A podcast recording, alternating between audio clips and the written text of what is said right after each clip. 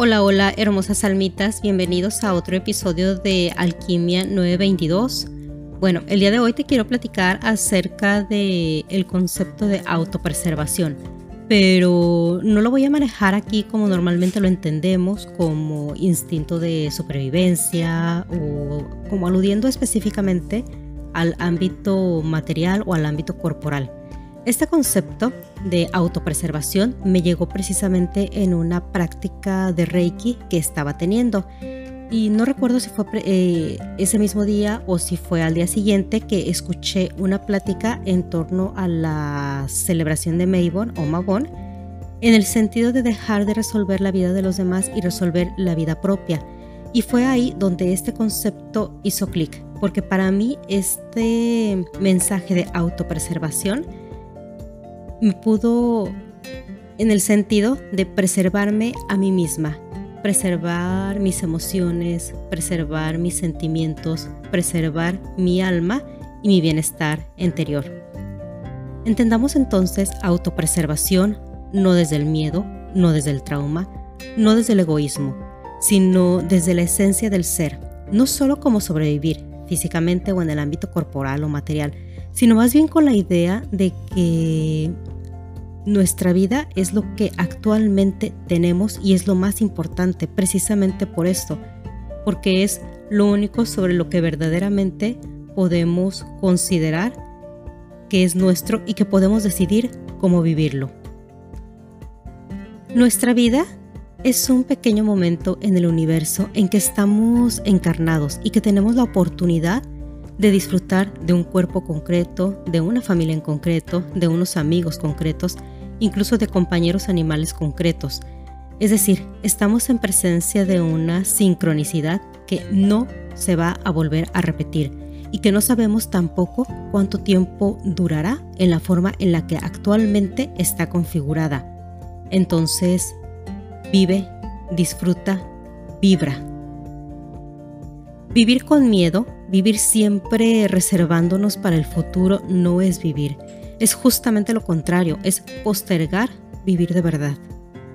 Pensamos que en el futuro vamos a vivir X alegrías o ciertas emociones o ciertas experiencias y nos la pasamos reservándonos para el futuro.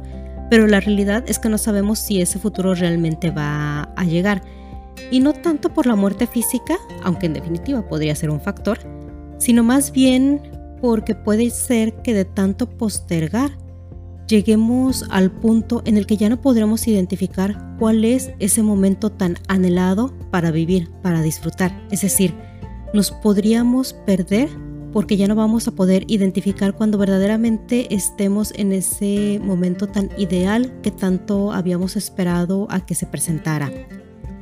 Tal vez cuando nos decidamos a disfrutar, el corazón ya se nos habrá congelado y ya no sentiremos esa espontaneidad de reír y de suspirar. Y esta habilidad de reír espontáneamente, de suspirar espontáneamente, de fluir con la vida es precisamente esto, una habilidad que si no la practicamos día con día podemos perder. Intento decirte, vive hoy, disfruta hoy, brilla hoy.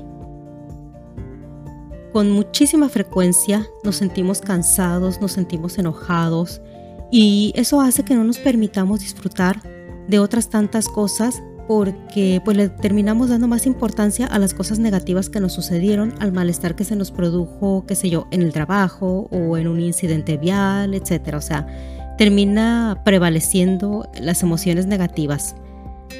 Pero, ¿y si realmente no hubiera un mañana para nosotros?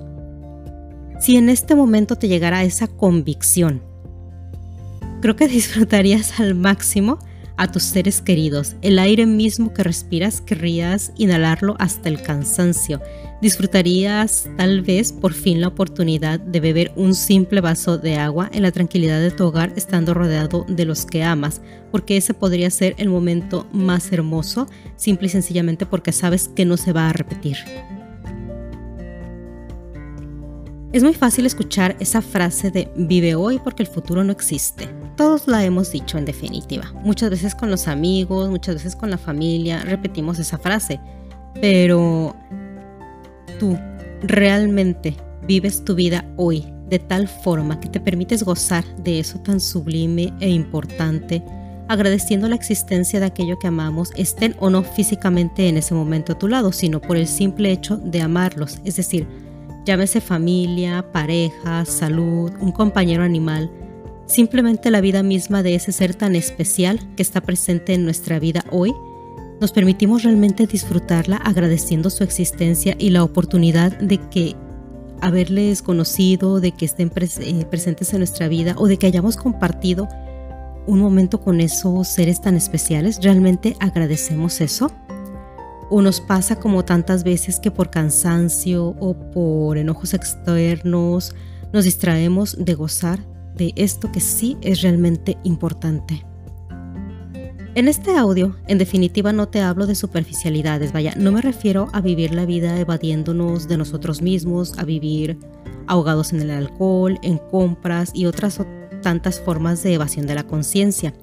Obviamente tampoco intento decir que hay que vivir de tal forma que no prevengamos económicamente un futuro, por ejemplo, o sea, tampoco me refiero a eso. Pero sí me refiero a vivir, a disfrutar conscientemente de aquello que tenemos como una forma de bendición que llega no al ego, sino al alma. Al alma. Me refiero a aquello que llega y que nos hace crecer y también que nos hace creer, que nos hace inflar nuestros pulmones al respirar y sentir gratitud con el universo mismo.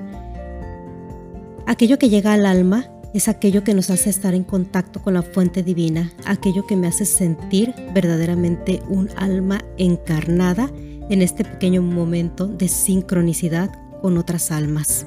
Y de eso es de lo que creo que hay que disfrutar y sobre todo preservarnos de tal forma que podamos ser conscientes de todas estas maravillas que tenemos en nuestra vida. Te deseo de todo corazón que tú también preserves tu alma, tus emociones, tus sentimientos, para que puedas disfrutar y gozar y agradecer de todas aquellas hermosas cosas que estoy segura que tienes en tu vida. Bendiciones.